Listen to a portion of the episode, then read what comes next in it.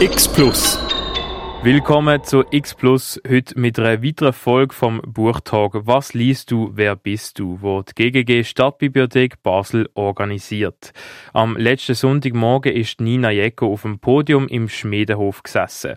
Sie ist Mitglied von der Chefredaktion bei der Basler Zeitung und leitet den Bereich Basel Kultur und Gesellschaft. Unter der Gesprächsleitung von der Janina Lapard redet sie von ihrem Lieblingsbuch, ihrem Blickwinkel als Juristin, Journalistin und Mutter, wenn es um Tötungsdelikt geht. Guten Morgen, liebes Publikum. Ich begrüße Sie ganz herzlich zum Buchtag Was liest du, wer bist du? von der GGG Stadtbibliothek Basel. Mein Name ist Janina Lapard und neben mir sitzt Nina Jecker. Mit ihr darf ich die nächste Stunde reden. Willkommen, Nina. Danke vielmals, dass ich da bin. Ich freue mich sehr, weil äh, Bibliotheken sind ein sehr angenehmer Ort für mich und ich bin schon von Versuchung gesehen, das auszunutzen, dass am Sonntag nicht mehr da ist und einfach überall so ein bisschen rumzulaufen, aber ich habe jetzt noch nicht Zeit gehabt. Ein guter Hausgeist.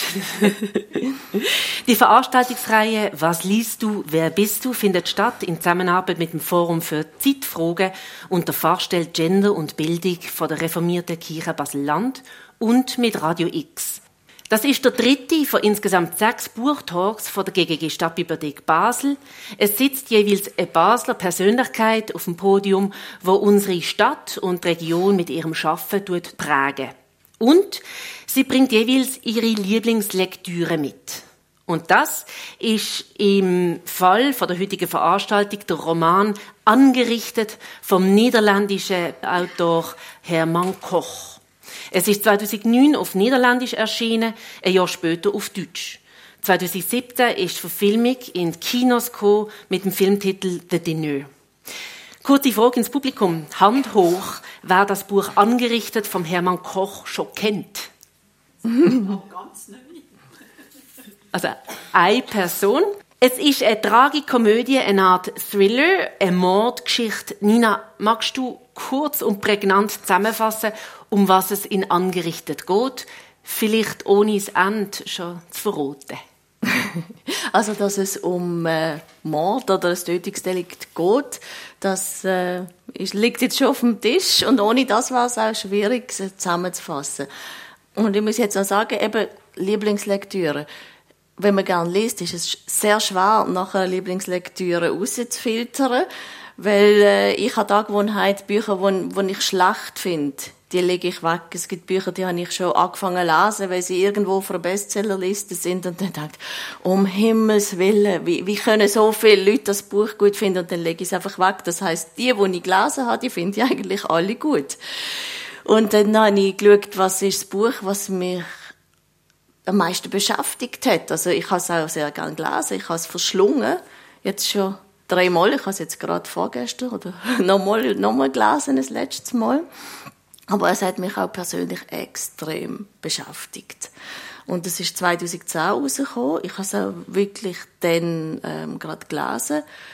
Und trotzdem seither immer mal wieder daran gedacht. Und äh, im Buch geht's, es sind eigentlich Themen, Empathie, Jugendgewalt, Moral, wie handeln wir richtig, wenn handeln wir eben nicht richtig und warum, wie würden wir handeln in so einer Situation. Und äh, die Szene ist ein Essen in einem gehobenen Restaurant. Es sind zwei Brüder, die dort gehen essen mit ihren Frauen. Und äh, es ist alles erzählt aus der Sicht vom einen Bruder. Und bei dem einen Bruder merkt man, das ist ein unsympathischer Typ. Und der nervt sich über alles und jeden. Da muss, da muss jeder niedermachen. Die kleinsten Details an einem Menschen regen ihn furchtbar auf. Und, äh, das, das hat mich von Anfang an so ein bisschen reingezogen. Wieso ist jetzt der unsympathische Mensch Protagonist? Wieso darf der reden? Wieso bekommt da so viel Platz? Und wieso muss ich in so einen Kopf hineinschauen eigentlich? Und dann habe ich aber relativ schnell gemerkt, irgendwie interessiert es mich. Was regt denn als nächstes auf? Oh, jetzt kommt, jetzt kommt der Kellner, was nervt denn an dem? Und sein Bruder findet er sowieso ganz grauenvoll, der großkotzte Typ, ein unsympathischer. Also man merkt auch, die, die haben Konflikt. Und, äh, dann bestellen sie den Apero Der Apero regt ihn furchtbar auf. Ist zu teuer, zu unspektakulär und sowieso hat man ihn irgendwie betrogen. Und äh, plötzlich merkt man so, da ist, da ist irgendetwas. Das ist nicht einfach ein Essen. Ja, sonst würde man vielleicht auch nicht ein ganzes Buch darüber schreiben. Aber ähm, da, ist etwas, da ist etwas Dunkles. Und das kommt so happelweise. Da ist mal ein, ein SMS, das er sieht. Auf dem Handy von seinem Sohn, das er in der Jackentasche hat. Als Vater. Und dann merkt man, da, da stimmt etwas nicht. Was weiß er? Was weiß seine Frau, die auch anwesend ist? Was, was weiß sein Bruder und dann seine Frau? Warum hocken die, warum essen die dort zusammen, wenn sie sich nicht können ausstehen? Und dann merkt man, es hat so einen dunklen Unterton oder Überbau, wie man es will sehen. Und äh, da kommt immer wieder ein bisschen etwas, dann ist plötzlich merkt ah, seine Frau weiß auch etwas aber er weiß nicht, was weiß die genau und was ist überhaupt. Und dann relativ langsam geht es so voran. Aber aus meiner Sicht eben immer so erzählt, dass ich, ich bin dranbleibe. Ich habe es wirklich, ich habe es nicht weggelegt, bis ich gewusst habe, was da genau los ist. Es ist wirklich so ein bisschen als ähm, Thriller-mäßig, aber immer an dem Tisch mit den vier Personen erzählt und merkt man, es geht, es geht um den Sohn. Von dem einen Paar, von dem unsympathischer Ich-Erzähler. Und bei dem Sohn stimmt etwas nicht. Und ähm, es, es, kommt dann aus, dass eben, wie, wie, viel darf ich erzählen, was, was der Sohn gemacht hat. Wir können alles auch verraten. ja. Also, Spoiler Alert. Es ist ähm, der ähm, Sohn und sein Cousin, also der Sohn von dem anderen Paar, die haben zusammen, das kommt dann aus, die zwei 16-jährigen Buben, die haben zusammen ein Video gedreht. Und auf dem Video ist zu sehen, wie sie äh, offensichtlich äh, obdachlose Mann, also ähm, sogenannt randständige Mann, ähm, schlönt und äh, zwingen etwas zu sagen und das äh, Lachen dazu und das auf Video aufnehmen und das ist auf dem Handy von dem einen Jugendlichen zu finden. Das ist aber noch nicht alles. Mit dem haben sie offenbar angefangen. Es gibt dann ein zweites Video und das findet man auch auf YouTube und das ist äh, auch ein Video, da geht es um eine anständige Frau und dann kommt auch so in, in Happli, eben, mir erfahrt mal etwas, was die Frau, also, also, es ist alles aus seiner Perspektive, aber auch erfahrt dann mal etwas von, von, von der Frau, weil er eine Combox-Nachricht von ihr auf dem Handy vom Sohn, also es ist alles, kommt bei dem Mann zusammen und sind so Happli, wo man dann erfahrt, dass die zusammen, ähm, letztendlich eine obdachlose Frau getötet haben weil sie ihnen den Weg zum Geldautomat versperrt hat, weil sie da geschlafen hat.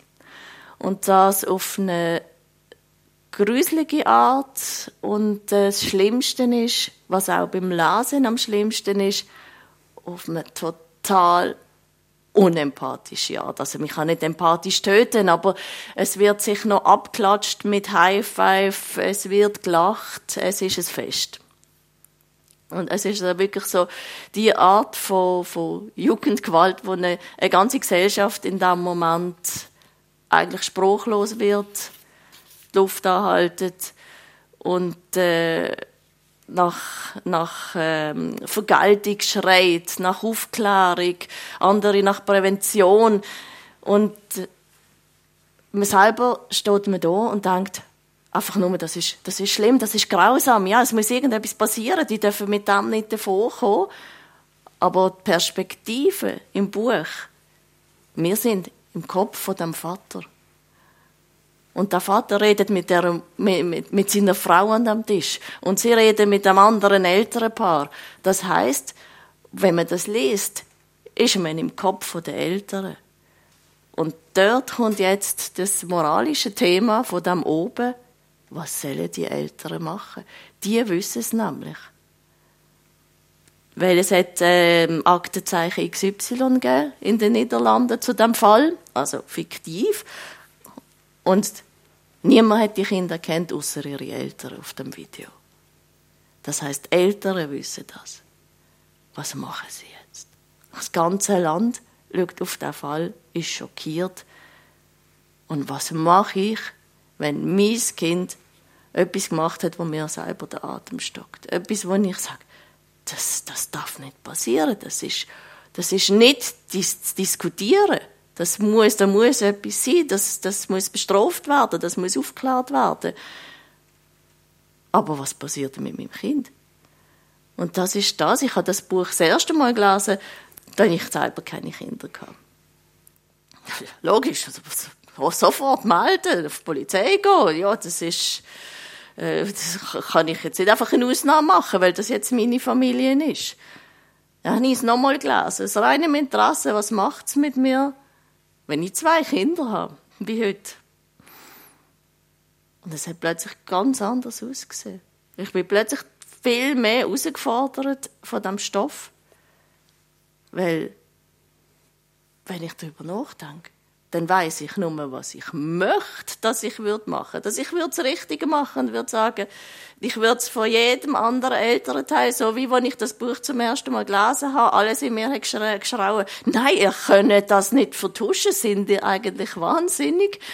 Und dann hocke ich da, wenn ich selber zwei Kinder habe, und könnte, ich könnte nicht unterschreiben, dass ich würde auf die Polizei gehen und sagen, ja, das ist jetzt mein Sohn gewesen. Das, was euch alle so fertig macht und euch alle so schockiert, ich kann mir nur sagen, ich wünschte, ich würde. Und also du hast ist, in verschiedenen ja. Lebensphasen das Buch gelesen. Das erste Mal, gerade was frisch rausgekommen ist, als kinderlose Frau, dort bist du viel mehr die Juristin gewesen, mhm. wo urteilt hat, klar, also moralisch ist es indiskutabel. Und mit zwei Kindern, deine Kinder sind fünf und sieben, da hast du dann plötzlich als Mutter das Buch gelesen und hast ganz andere Gefühle bekommen, Empathie. Jetzt hast du ein drittes Mal gelesen, mhm. kurz vor unserem Buchtag. Wie ist dir jetzt gegangen? Hast du als Mutter gelesen oder als Juristin oder als Journalistin? Ich muss sagen, mit viel mehr Distanz jetzt. Ähm, mit einer gewisse journalistische Distanz, wo man in meinem Beruf hat, auch der schrecklichsten Sache gegenüber.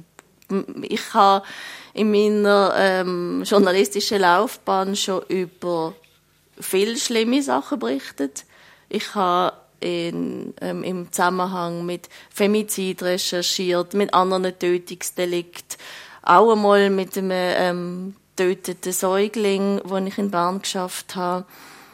Und da hat, hat man immer eine, eine gewisse journalistische Distanz. Das ist, äh, im Extremen ist das bei, den, bei zum Beispiel bei den Kriegsreportern so, aber das ist auch im Kleinen, dass man das wirklich einfach als, als journalistische Geschichte anschaut, wo man, wo, wo man sich nicht so ins Herz lässt gehen. Und äh, jetzt ist äh, leider ja die traurige Aktualität, dass es ja in, in Deutschland in Freudenberg vor zwei Wochen zu einem Tötungsdelikt gekommen ist, begangen von zwei zwölfjährigen Mädchen. Und auch das hat mich als Mutter extrem getroffen. In dem Fall aber ist man automatisch eigentlich in der Rolle im Kopf von der Mutter vom Opfer nicht wie im Buch, wo man gezwungen wird, die, die Täter-Elternperspektive einzunehmen. Aber ich habe das gleichzeitig auch natürlich journalistisch betrachtet und in so einem Moment mir auch überlegt, wie, wie man über so etwas äh, Berichterstattung macht. Schütteln wir die Faust und die unsere eigene, äh, unser eigenes Entsetzen in die Zeitung bringen und fordern jetzt Straffreiheit, das Alter muss gesenkt werden, das geht nicht, die Mädchen dürfen nicht davonkommen, wir müssen, es, es, es braucht eine Art von, von Vergeltung, wo die Gesellschaft ja auch immer bei der Strafverfolgung, der, der Aspekt schwingt immer mit, auch wenn unsere Strafverfolgung nicht darauf basiert. Oder, wenn wir journalistisch anschauen, wie kann es so weit kommen? Wenn wir nochmal einen Schwenk ja. zurück machen zum Buch, also in unserer Veranstaltung geht es ja «Was mhm. liest du?», das ist angerichtet vom Hermann Koch. Der Charakter von dem Erzählstil, es ist Fadengrad erzählt. Mhm. Es ist zwar ein Plauderton, ein unterhaltsamer Ton, sehr detailverliebt mit Beobachtungen und trotzdem das Lesetempo ist sowohl bei dir als auch bei mir sehr tiefig gewesen. Es ist eine Art Sogwirkung wenn denn die Geschichte ausartet, dann kann man sowieso das Buch nicht mehr weglegen. Empathie oder Moral, magst du denn solche literarische Denkanstöße? Ich habe sehr gerne, wenn mich ein Buch zum Denken anregt, ja. Wenn es mich auch herausfordert. Es ist, ich finde es auch spannend, in, in einer Zeitung einen Standpunkt zu lesen, wo, wo überhaupt nicht meinem entspricht. Immer wenn es so lange gut argumentiert ist. Und äh, bei diesem Buch ja, ist, es, ist es wirklich das, was auf meine Liste auch von den Top-Büchern geschafft hat. Erstens ist die Sogwirkung, was du gesagt hast. Also für mich ist so die Beschreibung, es ist so ein Buch, das äh, sucht einem ein, kaut mich durch und spuckt mich wieder aus. So in einem Gang. Es ist nicht, ich lege es weg und lese, ja, morgen vor dem Schlafen nochmal zehn Seiten. Sondern ich weiß eigentlich nach fünf Seiten, okay, jetzt, jetzt muss ich dranbleiben. Und wenn ich jetzt Zeit nicht habe, dann muss ich schauen, dass ich morgen genug Zeit habe, weil das ist in einem, das muss ich in einem Zug lesen. Und ähm, die Herausforderung, ja, das ist, das ist für mich ein, ein wichtiger Punkt eigentlich bei meinem Buch, dass es mich nicht nur unterhaltet. Bist du denn zum Schluss gekommen? Du hast gesagt, das hätte hin und her geworfen im Urteil. Mhm. Auf welcher Seite stehst du eigentlich? Was ist verwerflich, was nicht? Zweifelst du immer noch? Wie ich würde handeln persönlich. Genau, in, der, ja, in deiner Perspektive. Also Einfühlvermögen oder Moral. Also für mich ist das Einfühlvermögen ist eigentlich nicht das Gegenstück von der Moral jetzt in diesem Buch, weil die Empathie dem eigenen Kind gegenüber sollte in der, in der Regel, im besten Fall, als ähm, gar, ähm, also dürfen, dürfen angenommen werden. Es ist die, die völlig fallende Empathie dem Opfer gegenüber. Sowohl von den Jugendlichen wie auch den Eltern, was für mich auch extrem faszinierend gemacht hat. Also, wo, wo wirklich man in einen, in einen Abgrund schaut, wo dann auch die Eltern völlig, also völlig empathielos können auf den Fall schauen und es eigentlich nur um, um sie selber geht und eben um ihre Kinder. Und äh, die Moral der Moralaspekt ist, ist sehr wichtig und ich denke, es ist wirklich, es ist einfach ehrlich, wenn man sagt, bevor man in so einer Situation ist, jemand, der den Entscheid nie hat müssen treffen, kann, glaube nicht, nicht zu 100 Prozent wissen, wie er würde entscheiden. Du hast selber gesagt im Vorgespräch, du hast sehr kooperative Kinder, deine fünf- und siebenjährigen Söhne. Schimpfst du denn nie als Mutter mit deinen Kindern? Es ist bei mir, wie ich jetzt gesagt habe, die Faszination, wenn, wenn die Empathie, wo, wo in diesem Buch einfach fehlt, dass das mich fasziniert. Das mag damit zusammenhängen, dass mir ist Empathie sehr wichtig. Und für mich ist das äh, auch bei meinen Kindern, ist das eigentlich das, was ich von Anfang an gewusst habe, das ist das, ist das was ich ihnen will weitergeben Empathie. Sich in andere können hineinfühlen Weil dann äh, handelt man in der Regel eigentlich so, wie ich würde sagen, auch moralisch richtig, wenn man empathisch handelt, weil man eben nicht will, dass es anderen schlecht geht. Und äh, ich, ich hoffe, dass, dass mir das bis jetzt ganz gut gelungen ist. Sie sind noch klein, sie sind noch nicht im äh, Jugenddeliktalter, aber ähm, so ist es für mich auch nicht wichtig, zu schimpfen und bei, bei Kleinigkeiten, wenn jetzt, und für mich ist vieles eine Kleinigkeit, muss ich ganz ehrlich sagen. ich, mich, mich, ich, ganz anders als der Mensch im Buch, so, so kleine Sachen regen mich wirklich einfach nicht auf. Ich kann das ziemlich easy nehmen. Und, äh, wenn jetzt eine fünfmal ein Glas umschmeißt, dann ist das kein Grund für mich zum Schimpfen. Dann bin ich nachher selber in einer Atmosphäre, wo ich gar nicht will leben. Für mich war es schlimm, wenn er das Glas jemandem anschmeißt, wo, wo, wo ich doch vermittelt habe, nein, so etwas macht weh, das, das darf man nicht machen, das möchte ich nicht. Und darum denke ich, wenn man das auch, wenn man das auch vorlebt und wenn es einem gelingt, das zu vermitteln, sind so einfache Grundsätze. Eben, es, ist, es ist Empathie oder meine Freiheit soll dort aufhören, wo die von meinem Gegenüber anfängt wenn wir, wenn wir das können vermitteln können, dann haben wir extrem viel gewonnen. Also du, innerhalb von der Familie und in der ganzen Gesellschaft. Du hast bei der Basler Zeitung auch Kolumnen geschrieben. 2021 im Januar, vor gut zwei Jahren, hast du geschrieben, ein irrer Gedanke, mit Kindern nicht schimpfen. Da würde ich gerne kurz einen Absatz vorlesen von deiner Kolumne. Statt Erfolg kann das Schimpfen aber negative Auswirkungen haben. Kinder, die ständig lügen, weil sie Angst vor der Reaktion der Eltern haben. Die lernen, dass man sie nur dann akzeptiert, wenn sie gewissen Vorstellungen entsprechen und die sich ganz einfach nicht wohlfühlen. Man stelle sich vor, im Job ständig kritisiert und ausgeschimpft zu werden, da würde vermutlich jeder eine neue Stelle suchen. Das ist ein Ausschnitt von deiner Kolumne. Was mir so auffällt auf dem Kinderspielplatz oder vor der Schule, üblich ist ein Drohen. Also, wenn du jetzt nicht die Velohelm anziehst, dann darfst du nicht mit dem Velo in die Schule. Aber am nächsten Tag kommt das Kind wieder ohne Velohelm. Also, das ist so eine übliche Erziehungsmethode, die ich so beobachten tue. Also, das ist jetzt etwas, wo, wo ich finde, das Beispiel mit dem Velohelm, das ist ein Sicherheitsgedanke. Das ist jetzt für mich nicht in dem Sinn eine Drohung, wenn du A nicht machst, dann darfst du B nicht, weil das so miteinander zusammenhängt, dass, äh, dass ich jetzt auch meinen Kindern erkläre, wenn man möchte mit dem Trottinett in die Schule, dann ist der Helm einfach Bedingung. Weil das ist aus den Sicherheitsgründen. Ich lege mittlerweile auch einen Velohelm an, wegen der Vorbildwirkung. Genau, Vorbild für die eigenen und, Kinder. Und, äh, aber es ist so Sachen zu sagen wie, wenn du jetzt nicht dein Zimmer aufräumst, dann darfst du auch nicht das. Das ist auch etwas, was mir nicht entspricht.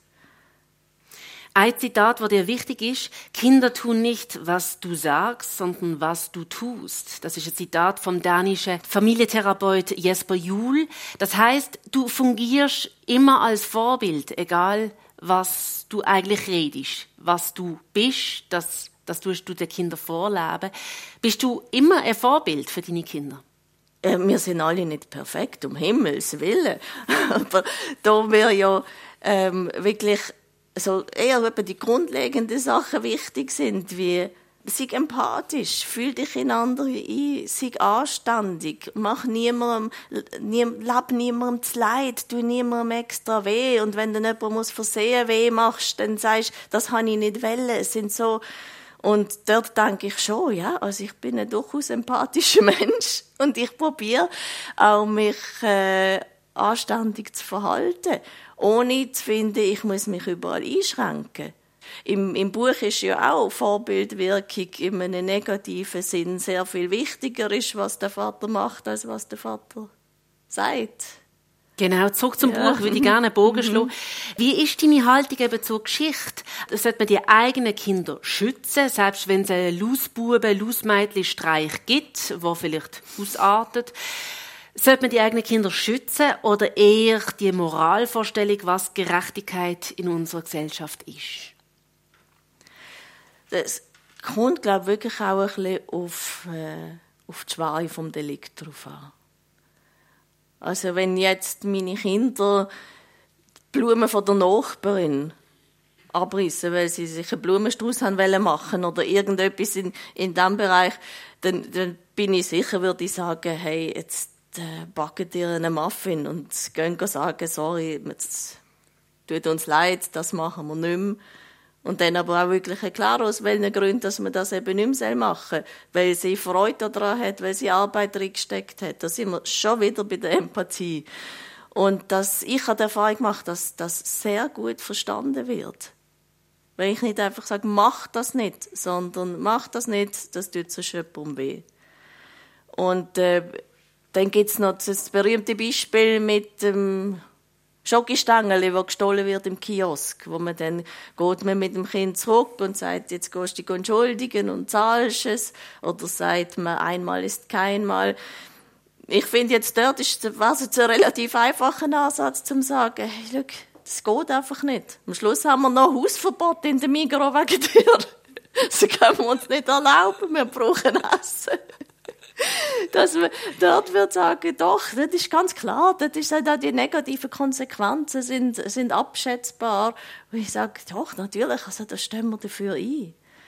Es ist dann wirklich erst in, in dem Moment, wo jetzt ja, die Zukunft von den ähm, beiden Söhnen im Buch wird nicht die gleiche sein, wie man für sie geplant hat.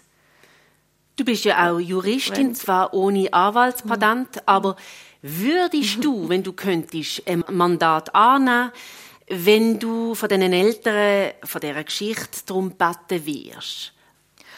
Da kommt es für mich sehr darauf an, was denn verlangt ist. Wenn ich eine Klientschaft hat, wo von mir verlangt, ihre Kinder dahingehend rauszuhauen, die haben es nicht gemacht.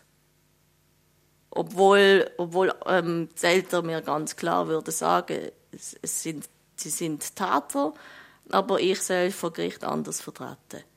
Das könnte ich nicht. Ich glaube, das könnte ich wirklich nicht. Wenn es hingegen darum geht, eine Verteidigung zu übernehmen, um noch das Beste rauszuholen, um zu sagen, anstatt ins Jugendgefängnis gibt es äh, stationäre Therapie irgendwo oder halt, dass man wird sagen, man schaut zusammen mit dem Gericht, was ist eine vernünftige ähm, Maßnahme, damit die Zukunft vielleicht nicht ganz verbaut ist, dann bin ich ganz klar zum Standpunkt, selbstverständlich, bei uns hat äh, jeder Mensch das Recht auf eine Verteidigung, also das ist Rechtsstaatlichkeit. Und das ist auch wichtig, so ein Mandat zu übernehmen. Aber ich habe in meiner Prozessberichterstattung auch schon Sachen erlebt, wo ich dachte, das hat die, das hat die, die Verteidigung hätte ich jetzt nicht so können machen Wo es also wirklich dann um, darum gegangen ist, halt, also Opfer in, in, in Fällen, wo, wirklich, wo offensichtlich sind. Also bei, bei Sexualdelikten, wo nachher bis vor Bundesgericht das Urteil bestätigt worden ist und, und sehr wirklich halt auch Beweise da gesehen sind und dann man einfach Aufwand betrieben hat, um das Opfer vor Gericht zu diskreditieren und, und als, als äh, Lügnerin anzustellen. Ich, also ich bin schon sprachlos gesehen, was, äh, was dort zum Teil passiert. Und so eine Verteidigung, da würde ich mir jetzt nicht sehen, nein. Du sprichst auch deine Arbeit an. Du bist jetzt Mitglied von der Chefredaktion von der Basler Zeitung, Leitung Basel Kultur und Gesellschaft. Du bist eben Kolumnistin gesehen, spezialisiert noch als kinderlose Nina Jecker auf Frauenthemen, mit den Kindern eher spezialisiert auf Frauenrecht und Kinder- und Gesellschaftsthemen. Du hast auch gesagt, dass du über gewisse Kommentare unter deinen Kolumnen äh, schockiert bist wo du zum Beispiel über das Verbot von Körperzüchtigung geschrieben hast. Also da kann ich kurz zitieren. Du hast im Dezember 2019 schon ein bisschen her, hast du geschrieben, die guten alten Zeiten voller Ohrfeigen und Kopfnüsse. Hast du die dezidiert dagegen ausgesprochen. Und zwar, ich kann nicht nachvollziehen, wie man es in Ordnung finden kann, schutzlose Kinder mit etwas zu bestrafen, was bei Erwachsenen undenkbar wäre. Die Behauptung, das habe doch keinem geschadet, entbehrt außerdem jeder Grundlage. Woher will man denn das bitte wissen? Man stelle sich vor, die Menschen, die man am meisten liebt und von denen man komplett abhängig ist, hauen einem regelmäßig eine rein. Das ist schmerzhaft und demütigend. Das hast du, Nina Jäcker, geschrieben als Kolumnistin und du hast sehr viele Kommentare auf das bekommen. Wie hast du darauf reagiert? Bist du eher eine, die das ignoriert? Oder eine, die so Kenntnis nimmt und sich dann verkriecht? Oder hast du die Ärmel zurückkrempelt und zurückgeschrieben? Also es sind nicht wirklich Hasskommentare gegen mich in dem Fall. Ich habe bei anderen Themen, so, wenn es um, um Frauenrecht geht, kriege ich manchmal, hören Sie endlich auf mit dem verdammten Feminismus. Solche Kommentare. Ähm, ja, ich, ich, ich schreibe denen manchmal sogar zurück. Ähm, also ich, ich bin jetzt nicht in dem Sinn, etwas, es ist zwar Zunahme, die Tendenz in, in der Branche auch seit der Pandemie, aber ich bin in dem nie bedroht worden. Aber ähm, sehr schockierend ist für mich eben gesehen, dass wie viele Leute, also bei, bei unseren Lesenden oder User halt, es ist ja online sind die Kommentare gesehen, durchaus der Meinung sind, es hat nichts, also wir soll kein Recht auf eine gewaltfreie Erziehung gesetzlich festschreiben. Weil für mich ist das eigentlich keine Frage gewesen, dass wir ja als Gesellschaft mit unseren Gesetzen wollen zeigen, was wir in Ordnung finden und was nicht. Auch wenn man sagt, ähm, das, das kommt in den Kolumnen auch vor, dass wir müssen festhalten, die meiste Gewalt gegen Kind ist aus Überforderung. Das ist, dass, dass jemand sadistisch ist seinem Kind gegenüber, das ist ein unglaublich kleiner Prozentsatz. Es ist meistens aus Überforderung und sehr viel kann mit einer guten Begleitung von Eltern in schwierigen Situationen verhindert werden. Aber ähm, auch wenn man sagt, die überforderten Mütter und Väter werden trotzdem reinschlagen, auch wenn wir ein Gesetz haben, das sagt, es ist nicht okay, dann müssen wir trotzdem gesetzlich, also wir, können wir trotzdem, und haben sie jetzt auch gemacht mittlerweile in der Schweiz, sagen, dass es, dass es illegal ist. Die werden wegen dem nicht äh, in, ins Gefängnis kommen. Also ir irgendwann holt man das Kind aus einer gewalttätigen Familie raus, aber ähm, aber es ist einfach, es ist ein Zeichen, es hat eine Signalwirkung. Es ist der, äh, ein drogensüchtiger Mensch, ein Abhängiger, wird auch nicht aufhören, zu delinquieren, wenn er Geld braucht für seine Drogen. Und trotzdem haben wir festgehalten, dass es nicht okay ist, dass wir das Verbot haben, jemandem äh, die Tasche zu stehlen.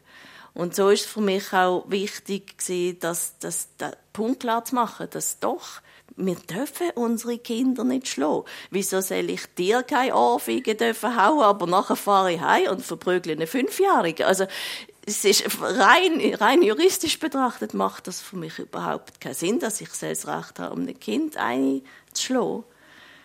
Und äh, sehr, sehr, sehr viele Kommentatoren sind, also vor allem Kommentatoren, obwohl man ja nie weiß, wer jetzt genau sich dahinter, wer sich da angemeldet hat, aber es sind vor allem Männer gesehen, wo dezidiert anderer Meinung sind. Hast du darauf reagiert oder hast du zur Kenntnis genommen, das ist jetzt das Bild der Gesellschaft? Ähm, ich habe jeweils äh, denen, die geschrieben haben, das hat noch niemandem geschadet, das hat mir auch nicht geschadet, habe ich jeweils die aktuelle Studienlage geschickt. Und einfach gesagt, bei Interesse würde es mich freuen, wenn Sie sich würden ein Bild machen was die Forschung herausgefunden hat, was es eben für Auswirkungen kann haben und oft auch hat. Und das fängt eben schon bei den, bei den Ohrfeigen an dass es negative Auswirkungen auf Kinder kann haben. Du hast vorhin den aktuellen Vorfall erwähnt, am 11. März in Freudenberg. Da haben zwei zwölfjährige Mädchen ein anderes Mädchen abgestochen mit Messer. Würde dich reizen, als Journalistin, aber eben auch mit dem Background Jurisprudenz, darüber zu berichten in der Basel Zeitung? Das würde mich reizen, ja. Das ist... Äh grundsätzlich einfach der journalistische Reflex, wenn, wenn etwas läuft, wo, wo sich alle damit befassen und wo, wo so groß und schockierend ist, dass man da irgendwie möchte, möchte dabei sein. Es ist jetzt bei uns so, dass der, die Internationalität vom Tagesanzeiger gemacht wird in einer gewissen Zeit. Und da haben sich auch Leute dem schon angenommen. Aber grundsätzlich, ja.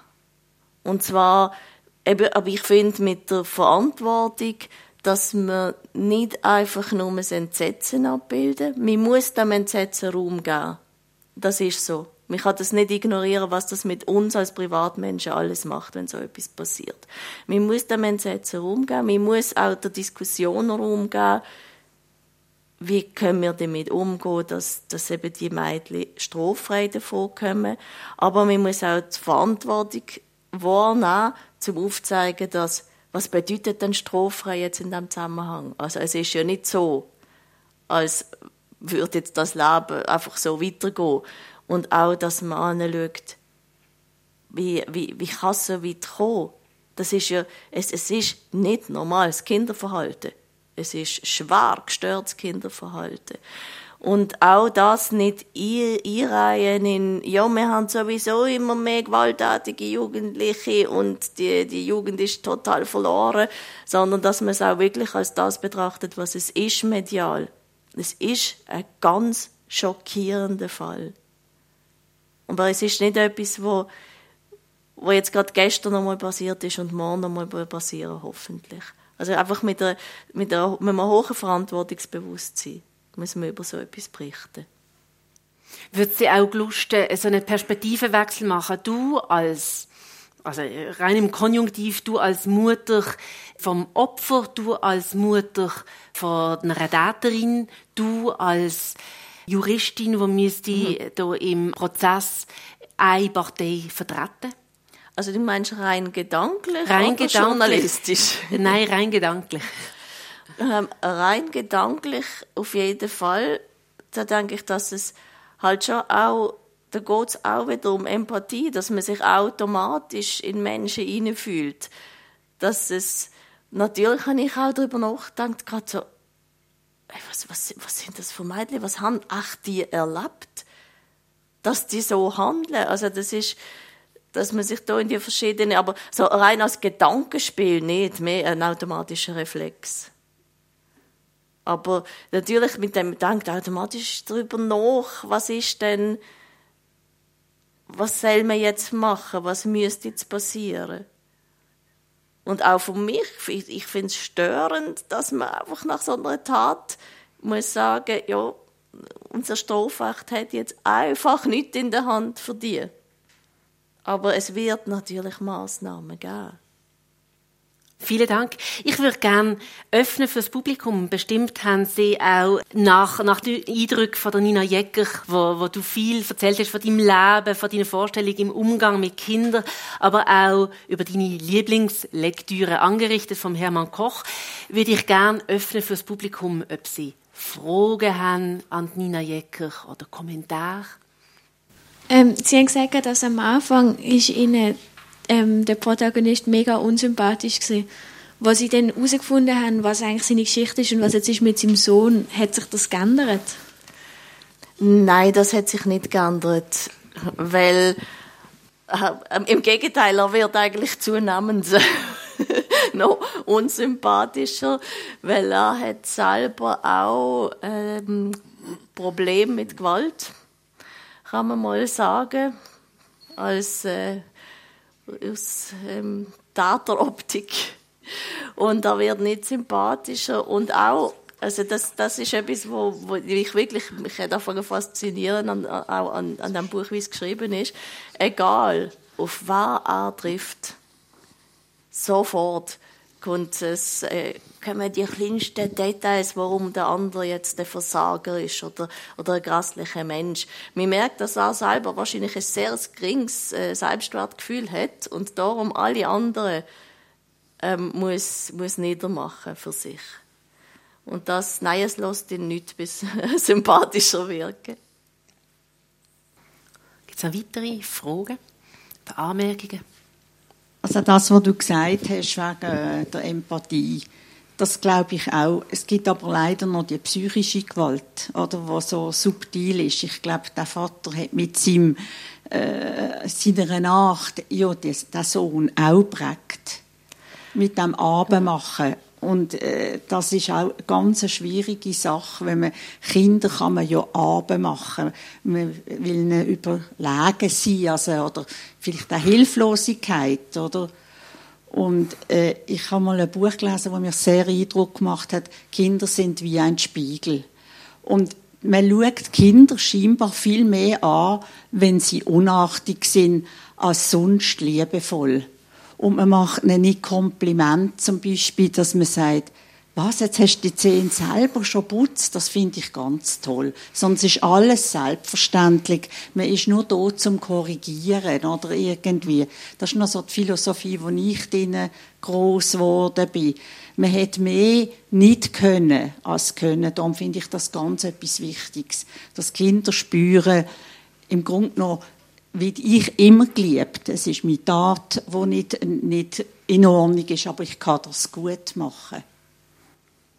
Ja, das ist ein sehr wichtiger Aspekt. Ist aber, es, es gibt auch so die Gegenbewegung. Ich bin die Gegenbewegung. Also, ich so, also ich, ich so fasziniert gesehen von meinen Kindern. Ich habe vorher kaum Kontakt gehabt zu Kindern und auch nicht so recht gewusst, was, was sind Kinder, was können die? Und dann plötzlich habe ich selber zwei und ich bin so fasziniert gewesen. Also, ich, ich habe, glaube bei, bei allem, was die gemacht haben, immer gedacht, oh mein Gott, du kannst sitzen, du bist der Beste, du bist ein Held.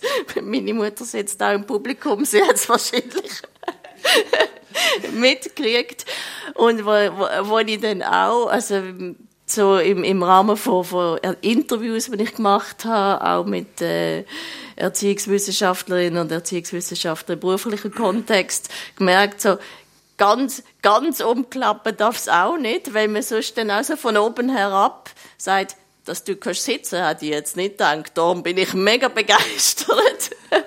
es ist, glaube also man muss sich bewusst sein, man, man kann unglaublich viel falsch machen, aber ich denke eben, wenn man, wenn man das Kind irgendwo, und ich probiere das auf Augenhöhe, und dem auf Augenhöhe begegnet, und ich kann jetzt nicht einfach, ich, ich muss auf eine Art Leitwölfin sein und schauen, dass es dem Rudel gut geht und eben, dass man keine Blumen neu abrisst.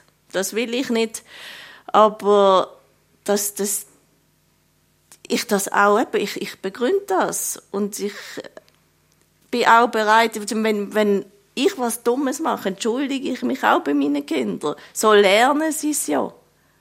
Dass man, dass man eben empathisch ist und ich bin nicht nur empathisch zu Erwachsenen, sondern ihnen gegenüber auch.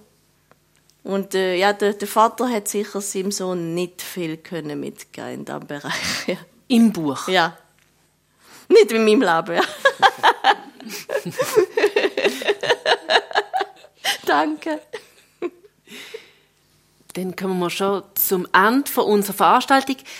Ich würde noch gerne sagen, dass GGG ab morgen am Montag, am 27. März im Schmiedenhof zur Open Library mutiert und dann ab dem 7. Uhr morgen bis am 10. Uhr oben offen ist. Und mit einem gültigen Bibliotheksausweis kann man auch außerhalb von diesen bedienten Öffnungszeiten die Bibliothek nutzen. Jetzt aber ganz herzlichen Dank, Nina Jecker, für das Gespräch. Herzlichen Dank auch fürs Publikum, fürs Co und fürs Zuhören. Der nächste Tag ist nach einer Sommerpause am 24. September mit der Florence de Velay. Ganz herzlichen Dank. Das ist der Buchtag mit der Nina Jäger, moderiert von der Janina Labhardt. Am Mikrofon für Radio X, der Tim Meyer. X Plus. Am Donnerstag um 6 und am Samstag am 1. Nur hier auf Radio X.